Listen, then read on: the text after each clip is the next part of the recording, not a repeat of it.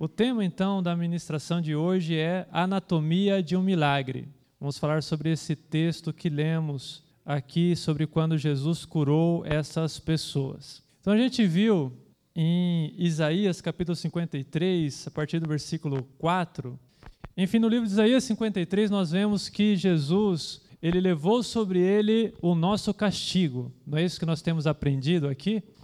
E ele levou então sobre ele os nossos castigo ou castigo dos nossos pecados, né? Porque nós somos pecadores, nós somos merecedores de castigo, e ele levou sobre ele esse nosso castigo.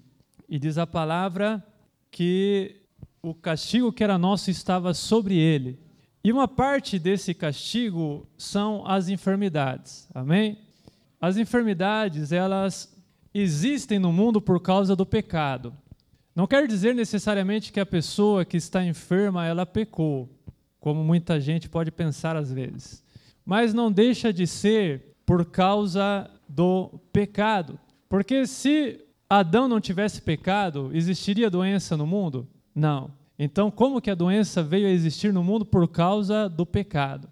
A doença, assim como a morte, é um tipo de penalidade pelo pecado, não pelo pecado necessariamente da pessoa que está enferma, mas não deixa de ser uma consequência do pecado nesse mundo em que nós vivemos. Muitas das coisas ruins que nós vemos no mundo, como a enfermidade, o próprio envelhecimento e a morte, são coisas que só existem por causa do pecado. Antes do pecado não existiam essas coisas. Então, queridos, é por isso que a gente diz que as enfermidades fazem também parte do castigo pelo pecado, do nosso castigo pelo pecado. Então, se Jesus levou o nosso castigo, nós vamos aprender hoje que esse castigo inclui também as enfermidades, como, como lemos aqui lá no livro de Isaías, capítulo 53, versículo 4 em diante, diz que ele tomou sobre si. Esse sobre si é muito importante, amém? Ele tomou sobre ele, então, o que? As nossas enfermidades e sobre si, de novo sobre si, levou as nossas doenças, diz o profeta Isaías. Muitos anos depois, quando Jesus Cristo veio ao mundo, quando ele completou seus 30 anos de idade, diz a palavra que ele foi ungido pelo Espírito Santo e teve início o seu ministério. E desde o começo do seu ministério, nós vemos que o ministério de Jesus incluía a questão da cura divina. Quando você lê os evangelhos, você vê do começo ao fim, por onde Jesus passava, uma das coisas que ele fazia era o que? Era curar os enfermos por onde ele ia. E esse ministério era tão poderoso, esse ministério de cura divina de Jesus, que nós lemos aqui no livro de Mateus, capítulo 8, versículo 16, que em um determinado anoitecer, nessa cidade aqui onde Jesus estava, foram trazidos a ele, até a presença dele, muitos enfermos, muitas pessoas doentes, e diz a palavra que ele os curou a todos. Esse todos também é, uma, é muito forte, né?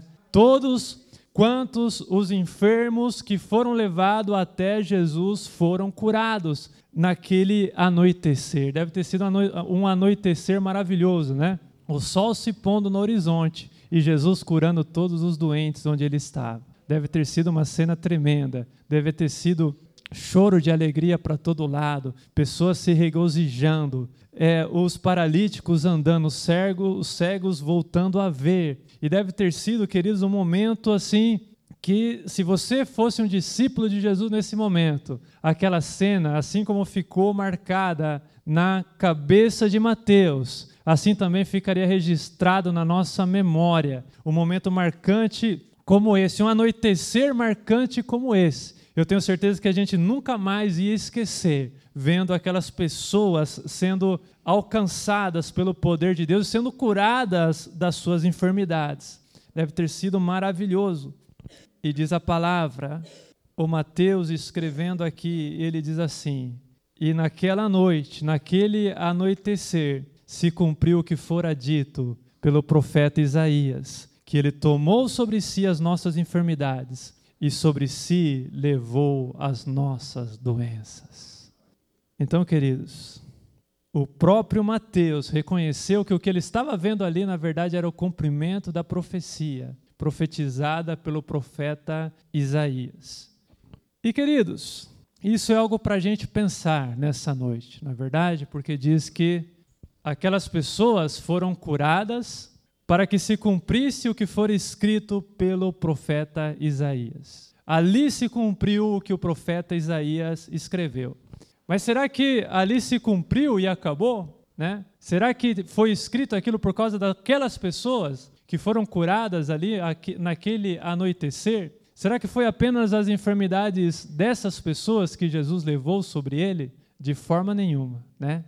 Na verdade, o que Mateus está querendo dizer aqui, o sentido mais óbvio daquilo que ele escreveu, é que, na verdade, não é que a profecia se cumpriu apenas na vida daquelas pessoas que foram curadas naquele anoitecer maravilhoso, não. O que ele está querendo dizer aqui nesse texto que nós lemos é que a profecia, ela se cumpre cada vez que alguém é curado pelo Senhor. É isso que significa. Foi, foi cumprida ali? Foi. Foi cumprida ali por quê? Porque ali pessoas foram curadas pelo poder de Deus. Mas Jesus saiu dali e continuou curando, então a profecia continuou se cumprindo na vida de cada pessoa que cruzava o caminho de Jesus e era curado por ele. Quando o cego Bartimeu, ele foi curado da sua cegueira, queridos, ali também estava se cumprindo a profecia de Isaías, que diz que Jesus tomou sobre si as nossas enfermidades. Ali ele estava tomando sobre ele as enfermidades do cego Bartimeu. Amém? Então é isso que significa o que Mateus escreveu que a profecia, na verdade, ela se cumpre cada vez que um enfermo é curado da sua enfermidade. Assim como se cumpriu na vida das pessoas que foram curadas naquele anoitecer, assim como se cumpriu na vida do cego Bartimeu, assim como se cumpriu na vida daqueles dez leprosos que foram curados por Jesus, assim como se cumpre também na nossa vida, quando nós também somos curados pelo poder milagroso do Senhor. De onde nós podemos concluir o seguinte: que a profecia se cumpre na vida daquelas pessoas que são curadas, na é verdade? A profecia de Isaías de que Jesus levou sobre ele as nossas enfermidades se cumpre na vida daquelas pessoas que são curadas. Essa é a primeira conclusão que nós chegamos, assim como se cumpriu na vida daquelas pessoas. Então a profecia se cumpre na vida daqueles que são curados, não daqueles que não são. Amém? Isso eu quero que você preste bastante atenção, que a profecia, ela se cumpre na vida dos que são curados, não dos que não são. Isso é uma coisa meio óbvia, o que eu acabei de, de falar. Por quê? Porque a profecia o que é? Que Jesus levaria sobre ele as nossas enfermidades. Isso vale, ou isso se cumpre na nossa vida quando nós somos curados. Quando nós não somos curados, não. Por quê? Porque quando nós estamos enfermos, Jesus está levando sobre ele as nossas enfermidades? Não, por quê? Porque nós mesmos é que estamos levando sobre nós as nossas enfermidades. Concorda? Como é que Jesus vai levar sobre ele se nós estamos levando sobre nós? É por isso que eu falo que a profecia se cumpre quando você é curado, porque quando você é curado, ele está levando sobre ele. Quando você não é curado, não. Amém? Não tem essa. Não tem como Jesus levar algo que você está levando, ele só pode levar algo que você deixou de levar. Concorda comigo? Isso é uma questão meio, meio óbvia, mas é importante a gente ressaltar a respeito da profecia de Deus. Ela se cumpre na vida das pessoas que são curadas. Quando uma pessoa é curada, significa que Jesus estava levando sobre ele as enfermidades dela. E aquelas pessoas que foram curadas naquele anoitecer maravilhoso, elas foram curadas não apenas porque havia poder em Jesus para curar, né? A gente logo vem à nossa cabeça, por que, que elas foram curadas? Porque Jesus é poderoso, Ele é Deus e Ele pode curar. Mas, queridos, o que precisa ficar claro para nós aqui nessa noite é que aquelas pessoas não foram curadas unicamente porque Jesus é poderoso e tinha o poder para curá-las. Mas mais do que isso, aquelas pessoas foram curadas não apenas porque Jesus tinha poder para curar, aquelas pessoas foram curadas porque Jesus levou sobre ele as enfermidades delas. São coisas diferentes. Ele tinha poder para curar, ele tinha, mas elas não foram curadas apenas porque ele tinha poder para curar. Não, elas foram curadas porque ele levou sobre ele as enfermidades delas. Por que, que eu estou falando isso, queridos? Porque isso é a parte mais importante da questão do milagre. Essa é a parte mais importante da questão de quando Jesus ele cura alguém. Porque eu comecei essa mensagem falando nessa noite que a enfermidade, na verdade, ela é um castigo pelo pecado. Com isso nós concordamos. Eu penso que nós concordamos, né? Porque se não existisse o pecado no mundo, as enfermidades também não existiriam, e elas existem como um castigo pelo pecado. Então, veja, a enfermidade é um castigo pelo pecado. Como então a doença faz parte desse castigo pelo pecado?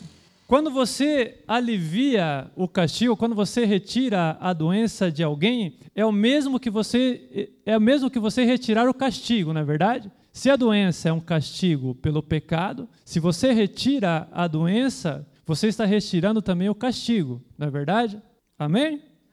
E se você retira o castigo merecido de alguém, ou se você faz, toma uma, a iniciativa de aliviar o castigo sobre a vida de alguém, isso é basicamente o mesmo que perdoar o pecado daquela pessoa. Faz sentido? Porque ela está sendo castigada pelo pecado. Às vezes, não, como eu falei, não pelo pecado dela, mas é um, um tipo de castigo no mundo pelo pecado. Se a pessoa, ou se nós recebemos alívio daquele castigo que, a que nós estamos sujeitos, isso significa que, de certa forma, o nosso pecado foi perdoado. Por quê? Porque se, você, se por exemplo, seu filho faz alguma coisa errada e você chega, fala assim, filho, se você fizer algo errado, você vai tomar umas cintadas. E aí, quando chega na hora de tomar as cintadas, você não dá aquela cintada. Significa o quê? Que você perdoou o que ela fez de errado, não é isso? Você retirou o castigo de sobre ela, então você perdoou ela. E você não pode simplesmente, nesse mundo em que nós vivemos, você não pode simplesmente sair retirando o castigo de sobre as pessoas. Porque essa questão de você perdoar pecados não é tão simples quanto parece no reino espiritual. A gente não pode simplesmente ser perdoado pelos nossos pecados. Por quê? Porque Deus, Ele é tanto um Deus bom, Ele é tanto um Deus misericordioso quando, quanto Ele é também um Deus justo. E a justiça de Deus exige que se nós pecamos, nós o que? Paguemos pelo nosso pecado. E nós somos pecadores, e a Bíblia fala que como pecadores, o castigo que nós merecemos é a morte. E Deus não pode simplesmente sair poupando a nossa vida assim, sem que a, porque isso, queridos, é contra a justiça de Deus. A justiça de Deus precisa ser satisfeita. Pense, por exemplo, na seguinte situação: você deve mil reais para alguém. Você acha que Deus pode te perdoar pela sua dívida com a outra pessoa? Não, né? Por quê? Porque para você fica muito bem, mas como fica o direito da outra pessoa? Aqueles mil reais? Quem que vai ressarcir ela? Então só tem um jeito de Deus conseguir te perdoar. É o quê? É Ele mesmo pagando a dívida que você tinha com a justiça. Então, você percebe? Deus não pode simplesmente te perdoar. E a Bíblia fala o seguinte a respeito do perdão: que sem derramamento de sangue não há perdão de pecados. Para você ver a seriedade do nosso pecado, para você ver que não é uma coisa tão simples para Deus nos perdoar, ou retirar de nós o castigo que nós merecemos pelo nosso pecado, e nós somos pecadores, somos merecedores de castigo de Deus. E a Bíblia fala: sem derramamento de sangue não há perdão de pecados. Sabe o que, que significa isso? Que sem derramamento de sangue não há perdão de pecados? Significa que o castigo ele não pode simplesmente ser anulado.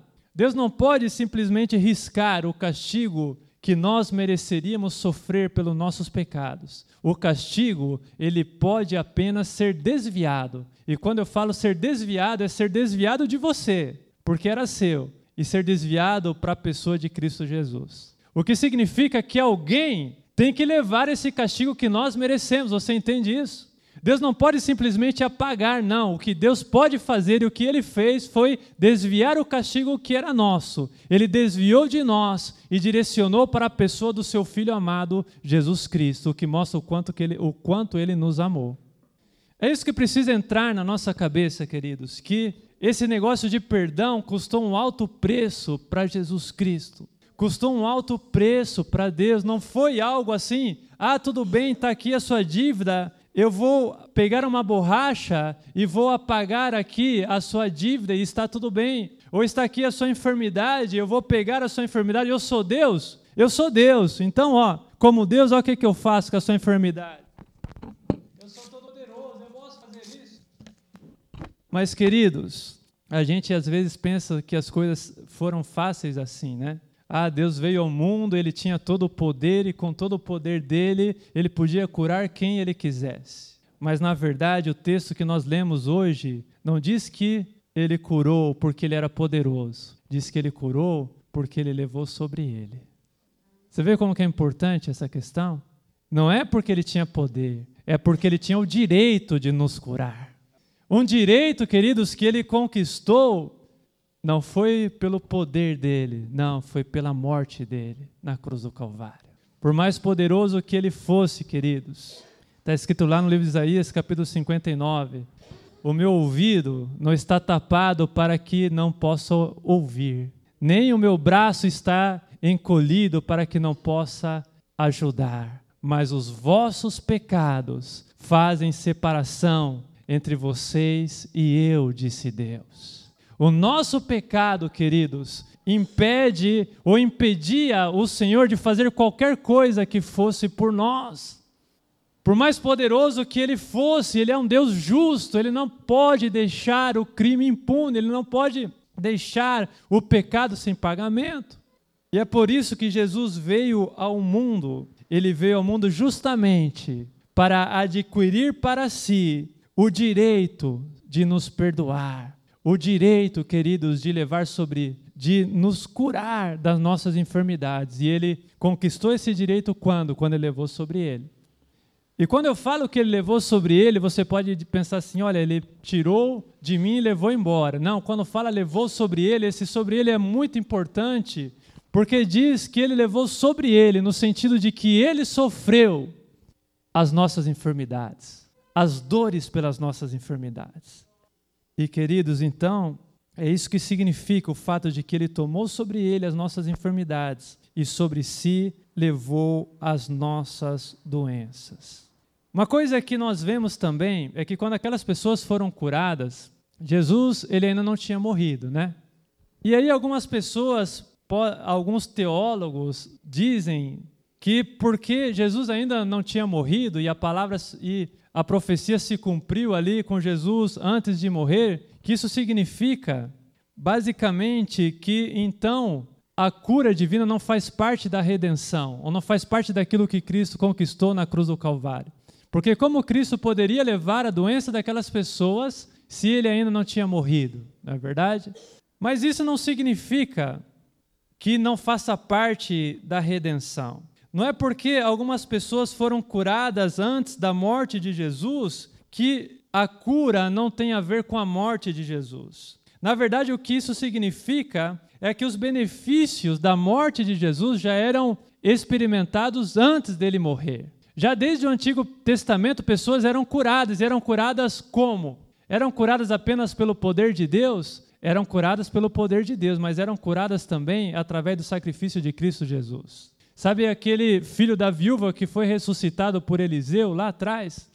Sabe o que ressuscitou aquela criança? Não foi apenas o poder de Deus que havia na vida de Eliseu, foi também o fato, queridos, de que também aquela doença Jesus estaria levando sobre ele na cruz do Calvário.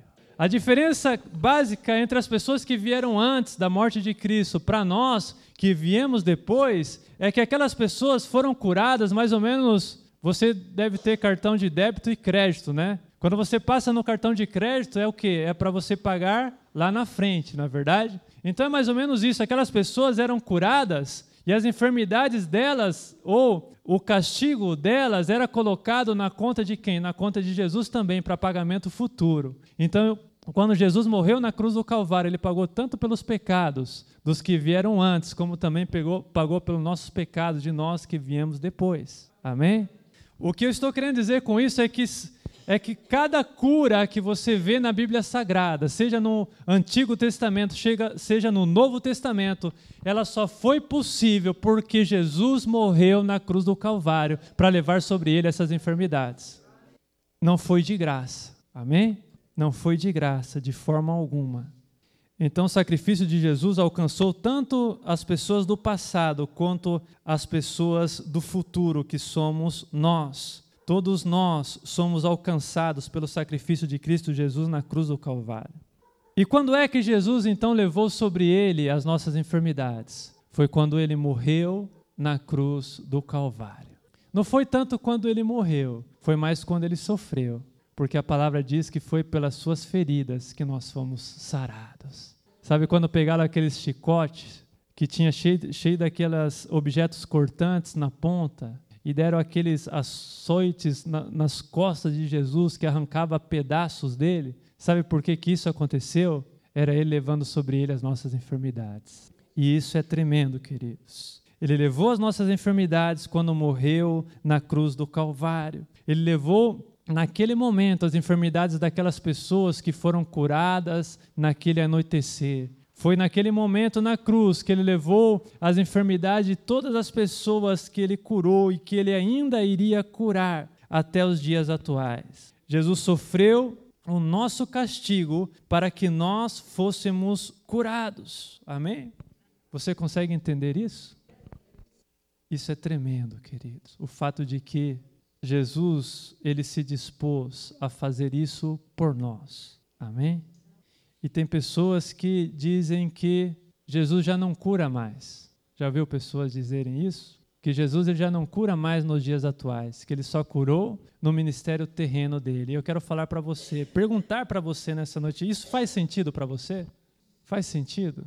Não faz. Você acha que ele viria e sofreria tudo o que ele sofreu apenas por aquelas pessoas da época dele? Você acha que o que ele fez, o alcance de ele ter levado sobre ele as nossas enfermidades, teve um alcance tão, é, tão pequeno assim, que ficou no passado, que nós já, que já não nos alcança mais? Não, queridos. O fato dele ter morrido diz muito sobre o quanto ele deseja nos curar. Amém? Quando ele morreu na cruz do Calvário, ele estava adquirindo para si um direito, sabe? o direito de nos curar quando e onde Ele quiser, conforme a Sua vontade. Sabe, nada, nada impede mais de Ele curar alguém quando Ele tiver vontade. Por quê? Porque Ele já levou as enfermidades daquela pessoa. Ele tem o poder e Ele tem o direito de fazer também. Um direito que Ele conquistou na cruz do Calvário. Ninguém mais pode nos condenar. Por quê? Porque se alguém dizer assim, está retirando o castigo, estou mesmo, porque eu já levei esse castigo sobre mim. Então Jesus adquiriu esse direito de nos curar. E as suas feridas dizem muito sobre qual é a sua vontade a esse respeito, porque ele pode nos curar. E nós muitas vezes concordamos com isso, mas nós dizemos assim: olha, ele pode nos curar se for a sua vontade. Já ouviu alguém falar isso também? Que Ele pode nos curar se for a vontade dele? Queridos, o fato dele ter sofrido e as feridas que ele sofreu dizem muito sobre qual é a vontade dele, não dizem? Você acha que ele teria sofrido tudo aquilo que ele sofreu se não fosse a vontade dele nos curar? Ele não levaria sobre ele o castigo das nossas enfermidades se não fosse a vontade dele nos curar. Não é verdade? Não, né? Ele foi lá, vieram aqueles soldados com aqueles chicotes que arrancava pedaço da carne, e ele tomou aquelas chibatadas que arrancou os seus pedaços ali. E agora, né, depois de ele ter sofrido tudo isso, e diz a palavra de Deus que pelas suas feridas nós fomos curados. Naquelas feridas ali, queridos, estava a nossa cura. Agora você imagina o seguinte, que Jesus passou por tudo isso teve lascas das suas costas arrancadas. Você deve ter assistido o filme A Paixão de Cristo e você viu ali, com requintes de crueldade, tudo aquilo que Jesus sofreu. E agora pense no seguinte: você acha que faz sentido isso? Que ele tenha sofrido tudo aquilo para agora chegar e falar assim: não, não, não é a minha vontade te curar. Né? A gente normalmente coloca essas palavras na boca de Jesus. Ele, se eu estou doente é porque não é a vontade dele me curar. Queridos, ele não levaria as nossas enfermidades se não fosse para nos curar. Se o propósito dele, sabe, fosse, fosse apenas nos salvar, se o propósito de Jesus fosse apenas a nossa ressurreição futura, ele não precisaria ter sofrido o que ele sofreu. Ele não precisaria ter sofrido aqueles açoites, porque bastaria ele ter morrido. Se ele apenas tivesse morrido, se ele fosse colocado naquela cruz e fosse apenas traspassado, já seria suficiente para morrer em nosso lugar? Seria. Ele não precisaria, queridos, ter sofrido tudo aquilo que ele sofreu antes. Você concorda comigo? Faz sentido? Tem pessoas que falam que ele apenas morreu em nosso lugar, mas ele não apenas morreu. Né? Se fosse uma questão apenas de nós sermos ressuscitados no último dia, se fosse apenas uma questão de nós irmos morar no céu, então bastaria que ele tivesse simplesmente morrido, não sofrido. O sofrimento deles, querido, não tem nada a ver com morrer em nosso lugar. O sofrimento de Jesus não tem nada a ver com a gente ir morar no céu. O sofrimento dele, as feridas dele, tem a ver com nós sermos curados. Por quê? Porque diz a palavra lá que nós lemos: pelas suas feridas nós fomos sarados. Amém? Você pode glorificar ao Senhor por isso? Então, quando nós perguntamos assim se é a vontade do Senhor nos curar nos dias atuais, sabe, eu imagino o Senhor respondendo assim para você. Você que está na dúvida aí se o Senhor quer te curar, se é a vontade dele te curar ou não. Eu imagino, sabe, o Senhor respondendo assim para você: Olha, eu levei as suas enfermidades sobre mim, então o que, que você acha? É a minha vontade de te curar ou não? O que, que você acha? Eu levei sobre mim as suas enfermidades. Né? Tá vendo essas cicatrizes aqui? Foi para que você pudesse ser sarado, para que você pudesse ser curado. Então o que, que você acha? É a minha vontade de te curar ou não? Teve um certo leproso que foi até Jesus e ele falou assim para Jesus: Jesus, se quiseres, podes purificar. O que, que Jesus respondeu para ele? Eu quero sim, filho, seja purificado da sua enfermidade. Isso diz muito para nós. Quando você vai até Jesus perguntar se é vontade dele ou não, eu imagino ele respondendo o mesmo que respondeu para aquele leproso, falando assim para você: Filho, eu quero, seja purificado. Então, querido, já não se trata mais da vontade dele. Já não se trata mais se é a vontade de Jesus ou se não é, porque é a vontade dele. As feridas dele mostram que é. Já não se trata mais se ele pode ou não pode, porque nós vimos aqui que ele pode. Tanto ele, ele pode por poder, porque ele é poderoso, como ele pode também por direito, porque ele levou sobre ele. Ele pode duas vezes. Ele pode por poder e pode por direito. Então não se trata mais de poder ou de não poder. Já não se trata mais de ser a vontade dele ou de não ser a vontade dele. Agora se trata simplesmente de nós crermos. Se trata apenas de nós crermos.